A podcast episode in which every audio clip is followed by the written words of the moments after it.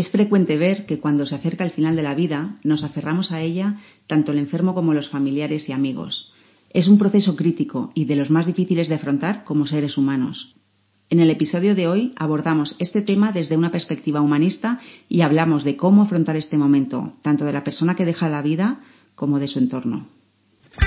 Somos Almudena y Vanessa, de Tejiendo Redes. Tratamos temas relacionados con el desarrollo personal, profesional y las terapias. También hablaremos sobre crianza de los hijos y explicaremos las etapas por las que están pasando. Entre todos podemos tejer redes y crear un mundo mejor. Hoy tenemos con nosotros a Vicente Lafuente y es un placer tenerte aquí, Vicente. Muchas gracias. Gracias por venir. Bueno, diré mm, de Vicente que es médico de familia, es terapeuta gestal desde hace ya muchísimos años y con una amplia experiencia en los tratamientos paliativos, tanto desde la perspectiva médica como desde la terapéutica. Y actualmente trabaja en el servicio de urgencias en el Hospital Rey Juan Carlos de Madrid y también es pues, un honor que, trabaje en Tejiendo Redes también como, como colaborador terapeuta. Es coordinador del último número de la revista de la Asociación Española de Terapia Gestal con un monográfico sobre la muerte. Y para empezar la entrevista, Vicente, me gustaría que me contases qué te atrae de la muerte. Bueno, muchísimas gracias por la oportunidad, lo primero. Y para mí yo creo que la muerte me atrae desde niño por el miedo que le tenía. le tenía verdadero pavor. Ya desde los siete años, seis añitos, ya mis padres me recuerdan a mí gritando, no quiero morir, no quiero morir. y gritando tú. Sí, sí. Y eso yo creo que fue el motor de mi búsqueda, el motor principal que he tenido durante mi vida. Fue lo que me llevó a comenzar a preguntarme para qué estamos aquí, qué pintamos, qué sentido tiene que, que vivamos nuestra vida y eso me fue llevando de una trayectoria a otra hasta que me trajo al mundo de la terapia y al humanismo y seguramente definió mi vocación como médico. Como médico también, o sea, ¿fue lo que te impulsó a estudiar medicina? Me acuerdo de un libro que me marcó, que era El médico de Noah Gordon, ah, que el hombre tenía el poder de saber qué le pas quién iba a morir y quién no, solamente teniendo contacto físico con, las, con los pacientes. Y a mí eso me fascinó, me fascinó. Y el poder entender más de cerca qué es lo que pasaba ahí. Creo que me ayudaba a mitigar un poco mi propio miedo a la muerte y creo que va por ahí las cosas. Me está recordando un poco a Elizabeth Kubler-Ross. con, con, la rueda de la vida, que, que bueno, fue Elizabeth quien estableció las fases del duelo y, y su experiencia con toda la parte de la muerte, porque ella quería ser eh, pediatra, quería trabajar con niños y la vida le llevó a trabajar con, con, en paliativos, ¿no? Gente que se estaba muriendo y era la que acompañaba en, ese, en, ese, en esos últimos momentos de aliento de las personas. Cuéntanos tu experiencia, porque sé que tú también has trabajado en paliativos y, y acompañando en estos momentos tan difíciles. ¿Cuál ha sido tu experiencia? Yo vengo de Málaga, que es allí donde me formé como médico, y aprovechando el nacimiento de una de mis hijas, me surgió la oportunidad de poder trabajar en una fundación que se llama CUDECA, que es pionera en cuidados paliativos aquí en España, que tiene su propio hospital, que tiene unos equipos médicos fantásticos, superhumanos, y pude estar trabajando con ellos medio año y fue una oportunidad impresionante de poder acompañar a, a enfermos una vez que les diagnosticaban de, un cáncer, casi siempre era cáncer, aunque también puede ser otras enfermedades como insuficiencia renal, insuficiencia respiratoria, pero básicamente eh, cuidados paliativos de, de, cáncer y acompañábamos a la persona desde que le daban el diagnóstico de, definitivo y de no curativo en todas las cosas que se pueden hacer para dar una buena calidad de vida hasta el final de la vida y con un acompañamiento humano, ya te digo, que era excelente. Gente que no estaba formada psicológicamente como podemos estar nosotros, pero que en la práctica diaria les había dado una dulzura, una profundidad mm, admirable. Porque me imagino que al final, cuando llega ese momento final de la vida, cuando te encuentras en ese momento, eso es lo que más te puede llenar, ¿no? Porque no hay nada que te pueda sacar de ahí, pero sí el llevarte ese calor humano y ese, y ese amor y esa profundidad, profundidad y esa dulzura de la que hablas, creo que es lo más bonito que se puede llevar a alguien, ¿no? Yo creo que eso es asombroso. Ver a cómo algunas personas con una enfermedad que ya está diagnosticada como terminal, ¿no? Con esa palabra tan tremenda, veías en sus ojos una mirada a veces de aceptación, de calidez, que te facilitaban incluso la tarea porque ellos mismos a veces notaban más incómodo el equipo médico que a ellos mismos, que era casi personas que ayudan a consolar a su familia, ejemplos de vida y de muerte en este caso, ¿no? Gente que hace del final de su vida un referente para otros.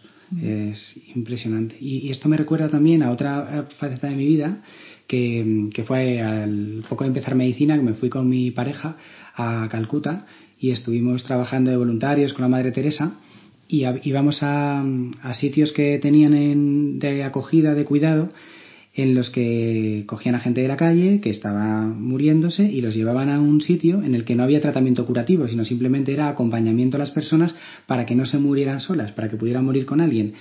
Y esa mirada que te digo compasiva, yo ya la percibí ahí, y yo ahí tenía 19 años, y, y yo creo que es algo que me, que me dejó marcado. Qué bonito. Mm. Y qué suerte, ¿no? Poder trabajar con la Madre Teresa. Sí, fue una suerte, la verdad. La conocimos un mes antes de morir. O sea, fue ir para allá, coincidimos con ella una vez, que nos dijo que, que lo más importante que podíamos hacer era relacionarnos con la gente de nuestro entorno, que no hacía falta ir a la India a hacer un voluntariado, sino que nos fijáramos en el vecino de arriba, en el vecino de abajo, en nuestros amigos, nuestras familias, y que ofreciéramos ahí lo que podíamos dar, que no hacía falta irnos tan lejos. Era una mujer asombrosa, la verdad pues sí, al final no podemos cambiar el, mundo como tal, pero sí nuestro entorno de alguna manera, ¿no? Y al final esa es la forma de cambiar el mundo y eso es lo que decía Gandhi también, ¿no? Mm. Cambia tú y cambiarás el mundo. Y mm. cambias tú y cambia también tu entorno. Así es. Y en la, volviendo al tema de, que yo ya sabes que me enrollo como las persianas, volviendo al tema de las, de, de, esos momentos eh, finales de la vida, también hay una parte, creo que muy importante que me gustaría recoger, que es eh, la familia, ¿no? el, familiar, el, entorno, los amigos, las personas cercanas a esa persona que se está yendo y que muchas veces nos cuesta soltar porque no queremos que se vaya, porque nos resistimos a que esa persona ya no esté en nuestra vida de alguna manera. Más allá de las creencias que tengamos cada uno, es como que la, no queremos que se muera la parte física, el no poder abrazar, no poder besar, no poder hablar con esa persona. Yo creo que hay mucha resistencia a dejar ir a esa persona que, que, ya se sabe que está yendo, que él mismo probablemente lo, lo sepa más que tú, eh, y nos, seguimos resistiendo. Ahí hay muchos temas, además. Por un lado está eh, que para una persona que está yéndose, que su cuerpo está ya fallando, la persona muchas veces lo nota y lo sabe, y una de las cosas que hemos visto en la práctica que dificulta que la persona tenga una buena muerte, a veces es que la familia, los amigos, no tienen del todo resuelto el asunto de ir, tal y como dices. No asumir la parte natural de que nos tenemos que morir y que la enfermedad deje que siga su curso y haga su trabajo, ¿no? Y es verdad que hemos visto muchas veces agonías más largas en pacientes que la familia no le quiere dejar ir todavía. Y eso es muy duro de ver. Y todo lo contrario.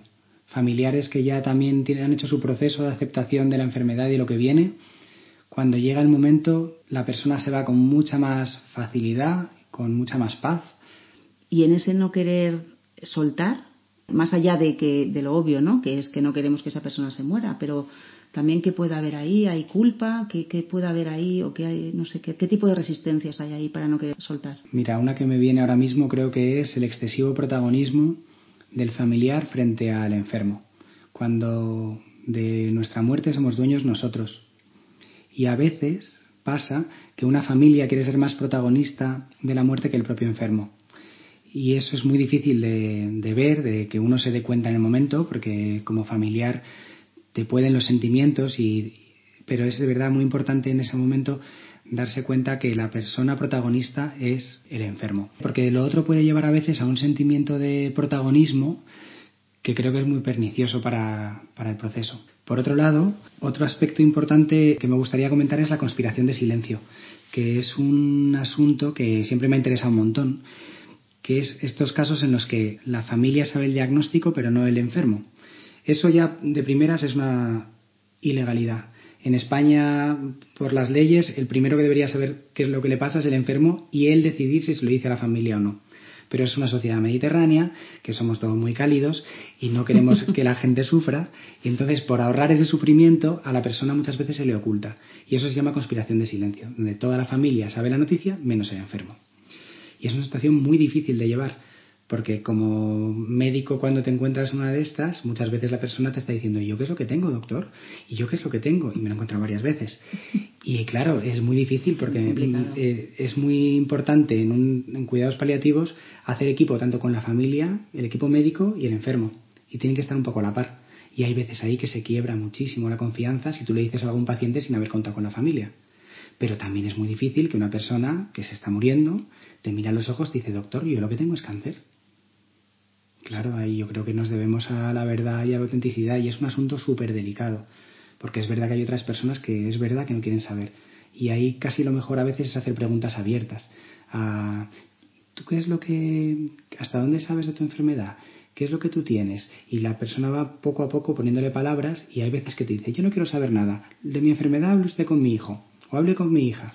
Y entonces eso te da pistas de por dónde ir, porque nunca es todo blanco o negro. No es conspiración de silencio sí o no, ni somos tan malas personas a veces si hacemos conspiración de silencio porque a veces la situación te lo está pidiendo, ¿no? Pero es verdad que es un tema muy delicado. Además, me imagino que para irte cuando llega, cuando nos llega el momento de, dejar la vida, es saludable hacer una despedida, ¿no? Incluso de, la vida que has tenido, de los familiares que dejas, de los amigos que dejas, y si no sabes que te estás muriendo, es muy difícil hacer esa despedida, porque claro, no sabes que te estás muriendo. Claro, yo a veces digo, bendito cáncer, frente a otras enfermedades de yo prefiero dormirme una noche y no despertarme al día siguiente.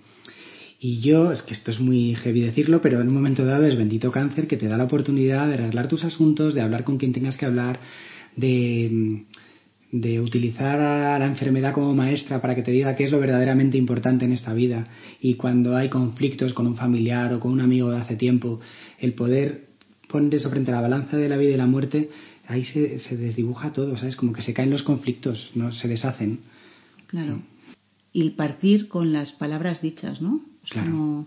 Con los asuntos cerrados. Con los asuntos cerrados, Con los gestálticos decimos, con las gestals cerradas, ¿no? Yo, yo en, eh, con, con, algunas personas en, en, consulta me encuentro haciendo duelos después de la muerte, ¿no? De ese padre, de esa madre, escribiendo cartas de cierre porque se van muchas veces sin poder haberse despedido, por el motivo que sea, o porque no lo sabían, o porque no supieron hacerlo en ese momento, o porque murieron de repente, pero es como que se les queda la herida abierta y cerrar para las personas que nos quedamos aquí, cerrar eso sin habernos también hecho nosotros como, como familiares, haber hecho la despedida a nuestro padre, a nuestra madre, a nuestro amigo, eh, es muy difícil también luego vivir con ello, hacer un duelo saludable con, con, ese asunto pendiente. Sí, además eso genera a veces situaciones de culpa, ¿no? Un sentimiento de culpa que creo que a veces es desmesurado porque al final nosotros no podemos elegir cómo nos vamos a morir. Ya te digo que puede ser un bendito cáncer que te dé tiempo a despedirte, pero si alguien tiene un accidente o un infarto o un infarto cerebral, pues a veces las muertes son muy bruscas y no da tiempo a despedir. Y es verdad que hay algunos familiares que se quedan enganchados a la culpa de podía haber hecho esto, o pues si lo hubiera llevado al médico el día anterior, o si no lo hubiera dejado salir en, en yo qué sé, y se ha resfriado y por eso ha desencadenado todo el proceso. Creo que esa culpa muchas veces debajo lo que esconde es un sentimiento de omnipotencia con el que hay que tener cuidado. Una gran culpa es como una gran omnipotencia de yo podría haberlo evitado cuando no podemos evitar nada, somos muy chiquititos frente a la muerte, muy chiquititos, es la gran igualadora, ¿sabes? Me estoy acordando de, no sé, en una charla, en una ponencia que escuché, mm, que decían, mira, si tú te crees que el universo conspira a tu favor o en tu contra, estás muy equivocado. El universo tiene muchas cosas mejores que hacer que fijarse en ti, ¿no? Un poco así de broma, pero es verdad, ¿no? Que no, tú no tienes la, la potestad de hacer que alguien viva o muera. Nosotros como familiares, otra cosa es un médico, pero como familiares ni los médicos, de verdad. Tenemos un margen de maniobra chiquitito. Lo que sí que podemos intentar ayudar, y yo creo que los paliativos están muy orientados hacia allí, es a dar una calidad de vida y una calidad de muerte. A que la persona mmm, pueda mmm, respirar bien hasta el final, ir bien al baño, tener sus necesidades básicas cubiertas. Y creo que es importante también, en cuanto al sentimiento de omnipotencia, trabajar con las personas que sienten culpa por no haber estado presentes en ese momento en la habitación. Cuando muchas veces vemos que para que una persona pueda irse y fallecer es más fácil cuando se ha ido la persona al servicio o a la cafetería a tomarse un bocata o a una misa para pedir por él o cuando entran los auxiliares a cambiar al enfermo. En esos momentos muchísimas veces vemos que es cuando fallece la persona. Y ahí es importante hacer ver a la, a la familia que es natural, que es que pasa mucho, es muy natural que esto ocurra. O sea, que el enfermo está como esperando a que, te, a que el familiar o, el, amigo se vaya de la habitación para, para morir, para evitar, para ahorrar ese momento o porque no le están dejando ir, porque yo, yo, me lo imagino, yo me lo imagino como que estamos atados a la vida por un conjunto de, con una cuerda muy grande. Y según vamos, eh, nos va fallando el cuerpo, esas cuerdas se van soltando una a una. Y lo que más nos agarra al final a esta vida es la gente que queremos, es el amor que tenemos aquí. Y el amor está depositado en la familia, sobre todo, y en algunos amigos, ¿no? Entonces, si ese hilo está ahí presente en la habitación, es difícil soltarlo. Entonces, el momento en el que esa persona se va, ahí eh, hay una facilidad para cortar ese último hilo y ya poder despegarme. Qué bonita esa imagen. Mm. ¿Y qué recomiendas para ayudar a esas personas que están perdiendo a un ser querido y que en el fondo se están resistiendo a soltar. Yo recomendaría, por un lado, una palabra que es difícil de apreciar a veces, que es la presencia, que es poder estar al lado de alguien sin tener que ser protagonista y estando plenamente ahí, estando con la persona, contacto físico, hablarle, incluso hablarle de la dificultad para dejarle ir ponerle palabras a eso que está pasando y que lo están percibiendo los dos, pero que a lo mejor no saben nombrar. Que es, mira, papá o mamá, me está costando muchísimo, está siendo muy difícil para mí dejarte ir y ser lo más honesto y auténtico que se pueda en la relación.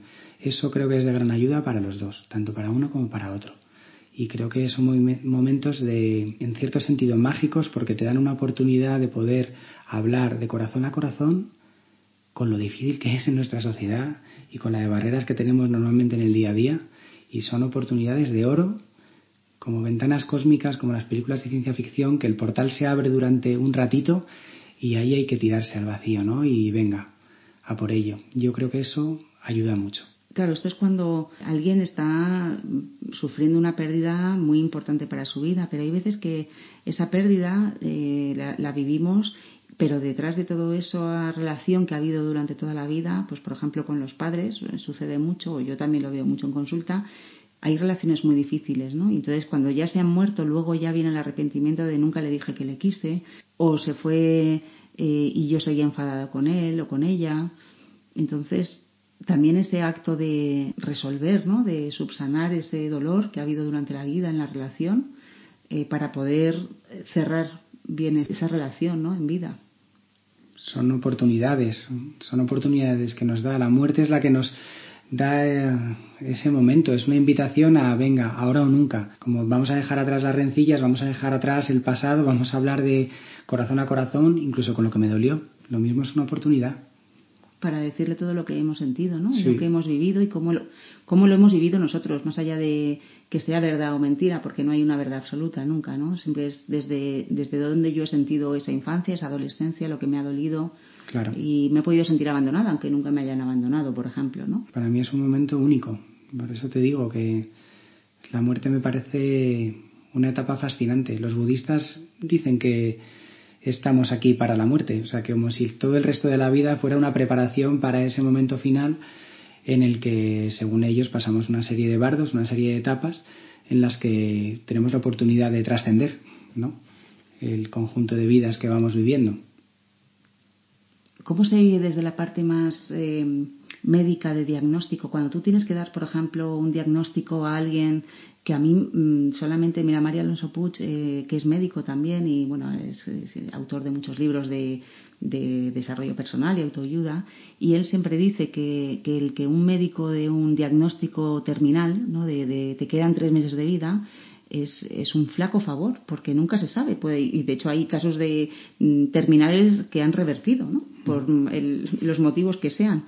Entonces, ¿cómo es desde la parte médica tú tener que dar ese diagnóstico y cómo es el que lo recibe. ¿Qué limita, qué no limita? Yo creo que lo primero que limita es la persona que da la noticia. Creo que los médicos en general estamos muy poco formados en lo humanista. Eh, nos tiran a los leones, por así decirlo, cuando acabamos la universidad sin un mísero curso o formación de acompañamiento para dar malas noticias o y también como poca formación humana en general, como la universidad se ha convertido en una especie de oficina de expendedora de títulos, pero que no da esa dimensión humana a una profesión como la medicina, que me parece un fracaso total.